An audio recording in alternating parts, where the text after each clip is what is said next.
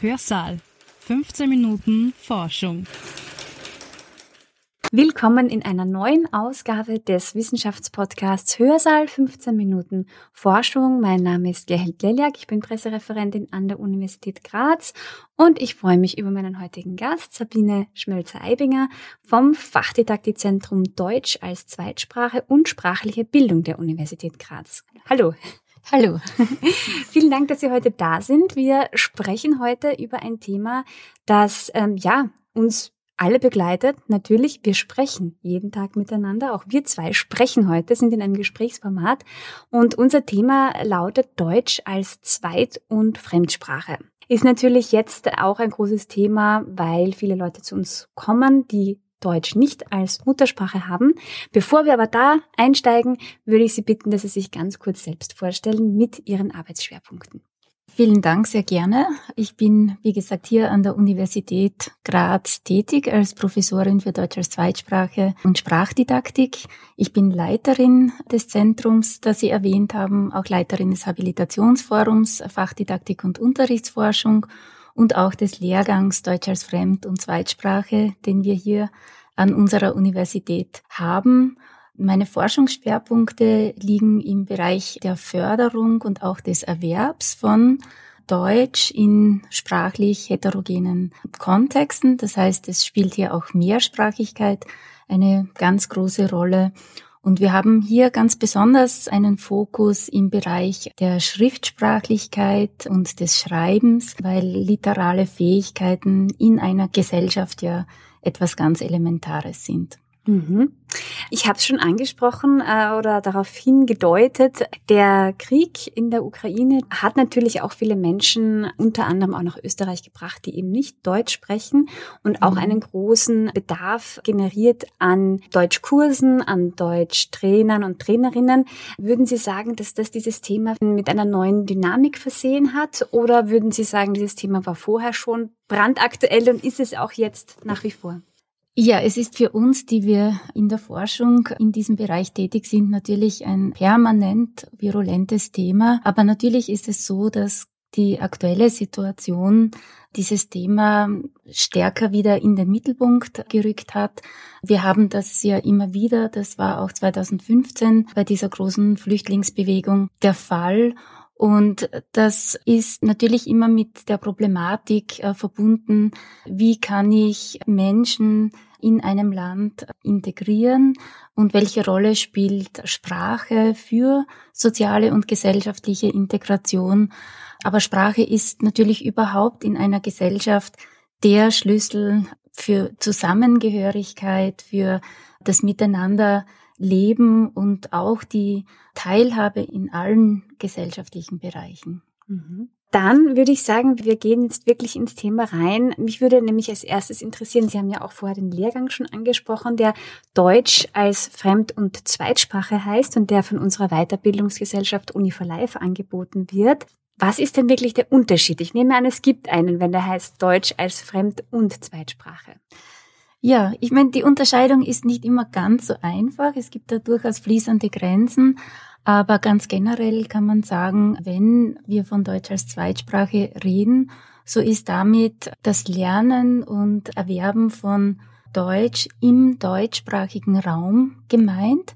Das heißt, das ist eine Sprachlernsituation, bei der Lernende von der deutschen Sprache umgeben sind. Das heißt, sie sind ständig dieser Sprache auch ausgesetzt. Das heißt, sie befinden sich in einem Sprachbad, was ja durchaus große Vorteile hat aber natürlich auch insgesamt Problematiken unterschiedlichster Art mit sich bringt, weil Sprache für diese Menschen das Instrument ist, um schulisch erfolgreich zu sein, um erfolgreiche Bildungskarrieren zu schaffen und auch beruflich äh, im Land Fuß zu fassen. Und von daher hat Deutsch für die Personen, die beispielsweise nach Österreich kommen, aber eben auch nach Deutschland oder in die deutschsprachige Schweiz, eine existenzielle Funktion. Im Unterschied dazu spricht man dann von Deutsch als Fremdsprache, wenn man Deutsch im nicht deutschsprachigen Raum lernt und das meistens in institutionellen Kontexten, das heißt auf eine gesteuerte Art und Weise wie wir das aus der Schule kennen, wenn wir eine Fremdsprache lernen. Das heißt, Deutsch ist dort nicht die Umgebungssprache. Von daher fehlt auch eine wichtige Ressource. Aber der Vorteil ist, dass das im Bildungskontext, egal ob man das an der Schule lernt, an der Universität oder auch in diversen Erwachsenenbildungsinstitutionen sehr aufbauend vermittelt wird. Und wenn wir aber von Deutsch als Zweitsprache sprechen, dann haben die Lernenden oft nicht die Möglichkeit, Deutsch auch auf eine strukturierte Art und Weise zu lernen, wie wir ja aus der Bildungsdiskussion dazu kennen, in Schulen auch Lehrkräfte vor große Herausforderungen stellt. Mhm.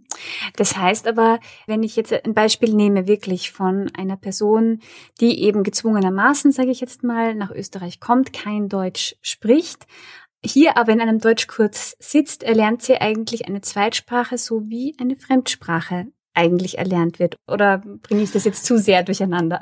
Ja, das ist vollkommen richtig, aber der Unterschied ist eben dann, dass wenn diese Personen sozusagen den Unterrichtsraum verlassen, dass sie dann auch wieder umgeben sind von der Zielsprache Deutsch in diesem Fall, aber eben mit einem sprachlichen Input äh, quasi konfrontiert werden, der nicht äh, in der Weise geplant äh, ist, wie, wie das im Sprachunterricht der Fall ist. Und eben auch die Funktion der Sprache für das Leben und hineinwachsen sozusagen in eine neue Gesellschaft ist eine andere, als wenn man das im nicht deutschsprachigen Ausland lernt, wo man vielleicht einfach interessiert daran ist, sein Fremdsprachenspektrum zu erweitern, das lernen möchte, weil man gern in Länder fährt, in, in denen diese Sprache gesprochen wird oder sich beruflich neu orientieren möchte und die Sprache dafür braucht.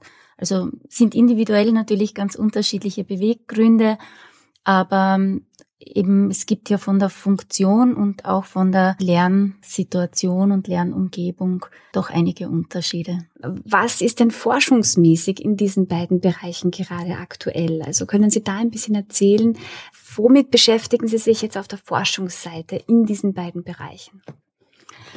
Ja, das Deutsch als Fremd- und Zweitsprache ist ein zwar einerseits relativ junger Forschungsbereich verglichen mit vielen anderen, aber gleichzeitig auch ein extrem lebendiger. Das heißt, äh, wir haben es da mit einer Vielfalt an Fragestellungen und Zielsetzungen zu tun.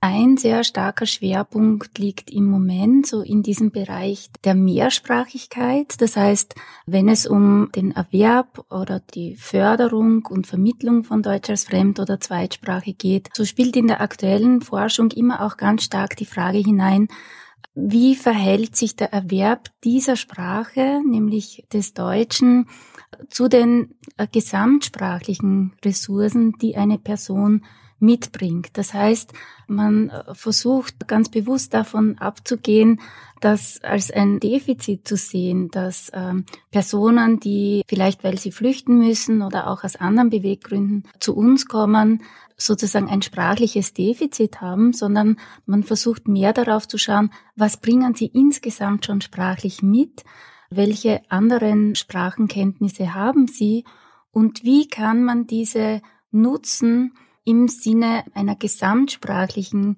Entwicklung und eben als eine Ressource, die sehr wertvoll ist. Und das schlägt sich auch in der Forschung ganz deutlich nieder. Es gibt hier zum Beispiel Forschung, die sich auseinandersetzt mit Transfer von sprachlichen Kompetenzen oder eben mit der Frage, wie kann ich eben alle Sprachen, die die Lernenden mitbringen, didaktisch auch im Unterricht so nutzen, dass das sowohl der Entwicklung der Erstsprache dient, die da ja eine ganz besondere Bedeutung hat, aber auch der Zweit- und Fremdsprache. Und die Forschungsprojekte, mit denen wir uns äh, so aktuell beschäftigen, die fokussieren ganz stark auf den Erwerb der Bildungs- und Zweitsprache Deutsch. Und wir beschäftigen uns dabei ganz intensiv in letzter Zeit äh, vor allem auch mit äh, sprachlichen Handlungsfähigkeiten. Das heißt, wir schauen uns an, wie funktioniert Sprache im Gebrauch, äh, welche Fähigkeiten muss man erwerben, um im gesellschaftlichen und sozialen Handlungskontext in ganz unterschiedlichen Domänen hier sprachlich erfolgreich zu sein und eben die entsprechenden Kompetenzen zu erwerben, um die gegebenen Sprachlernziele auch zu erreichen. Und in der Forschung, die wir am Zentrum machen, beschäftigen wir uns da einerseits immer mit der Frage, was bringen Lernende an sprachlichen Kompetenzen schon mit. Das heißt, das ist einerseits ja Spracherwerbsforschung und zum Zweiten die Frage, wie kann ich darauf aufbauend äh, Sprachförderkonzepte entwickeln, die möglichst gezielt und effizient die jeweiligen sprachlichen Fähigkeiten entwickeln. Wir haben hier zum Beispiel ein ganz aktuelles EU-Projekt, das heißt Dialog, passt auch zu der Situation, die wir gerade haben. Und dieses Projekt wurde angestoßen durch die Fridays for Future Bewegung, wo wir ja vielleicht am Beginn mit großem Erstaunen, aber äh, inzwischen sind wir da wahrscheinlich alle sehr beeindruckt, wie gut es äh, jungen Menschen gelingt, sehr stichhaltig, fundiert und überzeugend zu argumentieren. Und äh, wir haben uns daraufhin sehr intensiv mit dieser sprachlichen Fähigkeit des Argumentierens auseinandergesetzt und haben hier ein europaweites Projekt entwickelt mit mehreren Partnerländern, wo wir versuchen, in Schulen die Fähigkeit des Argumentierens zu fördern wir arbeiten da mit einer ganzen Reihe an Schulen zusammen, haben ein didaktisches Konzept entwickelt, das wir im Rahmen einer Interventionsstudie auch untersuchen. Das heißt, wir konzipieren hier nicht einfach nur Modelle aufbauend auf dem verfügbaren Wissen zum Spracherwerb im jeweiligen Bereich, sondern wir evaluieren das dann auch und schauen, funktioniert das wirklich. Mhm. Dann wollen wir noch ganz kurz abschließend über den Lehrgang sprechen der ja, wie schon erwähnt, Deutsch als Fremd- und Zweitsprache äh, heißt, der ist ja für Menschen geeignet, die Deutsch vermitteln, also Deutschlehrerinnen und Lehrer. Ähm, aber für wen genau? Wer kann, darf, soll sich bewerben und an diesem Lehrgang teilnehmen? Ja, wir haben als Voraussetzung für diesen Lehrgang Expertise im Sprachenbereich angesetzt. Das heißt, man muss zumindest ein Bachelorstudium absolviert haben an einer geisteswissenschaftlichen Fakultät äh, mit einem Sprachenschwerpunkt, weil es hier im Kern um äh, Fragen des Spracherwerbs und der Sprachdidaktik geht. Und dafür braucht es einfach ein linguistisches Grundwissen. Grundsätzlich sprechen wir sowohl Personen an, die noch gar keine Erfahrung haben in diesem Bereich, als auch sehr erfahrene Lehrpersonen, was in der Regel dazu führt, dass wir sehr gemischte Gruppen haben im Lehrgang, was aber nach meiner Erfahrung auch ein sehr großes Potenzial hat, weil in der Gruppe auch sehr viel an Erfahrungen ausgetauscht wird und voneinander gelernt wird. Ja, das, was mir in dem Kontext wichtig ist, auch zu betonen, ist, dass dieser gesamte Bereich Deutsch als Fremd- und Zweitsprache eigentlich ein riesiges Chancenpotenzial eröffnet, äh, nicht nur für eine Gesellschaft, sondern auch für Einzelne, dafür so die eigenen beruflichen Handlungsmöglichkeiten und Chancen auch zu erweitern. Zum einen, wenn man im deutschsprachigen Raum eben mit Menschen mit Migrationserfahrung arbeitet, ist das eine Möglichkeit hier ja von sehr unterschiedlichen kulturellen Bedingungen zu erfahren, interkulturelle Begegnungen zu haben und eben Menschen zu verhelfen und sie zu ermächtigen, dass sie eben in einer Gesellschaft in allen Bereichen teilhaben können. Wenn man sich dafür entscheidet, Deutsch als Fremdsprache zu unterrichten, dann würde ich sagen, ist das ein Tor zur Welt. Denn Deutsch wird auf der gesamten Welt unterrichtet. Wir haben im Moment über 15 Millionen Deutschlernende. Das sind Lernende an Schulen, in Erwachsenenbildungsinstitutionen, an Universitäten. Das ist eine Vielfalt natürlich auch an kulturellen Erfahrungen, die man machen kann. Und wir bekommen immer wieder äh, Postkarten von unseren Absolventinnen und Absolventen, die irgendwohin ins Ausland gegangen sind, oft nur für ein Praktikum, aber nicht selten dann dort auch geblieben sind. Und mir bleibt noch, mich sehr herzlich für das Gespräch mit Ihnen zu bedanken.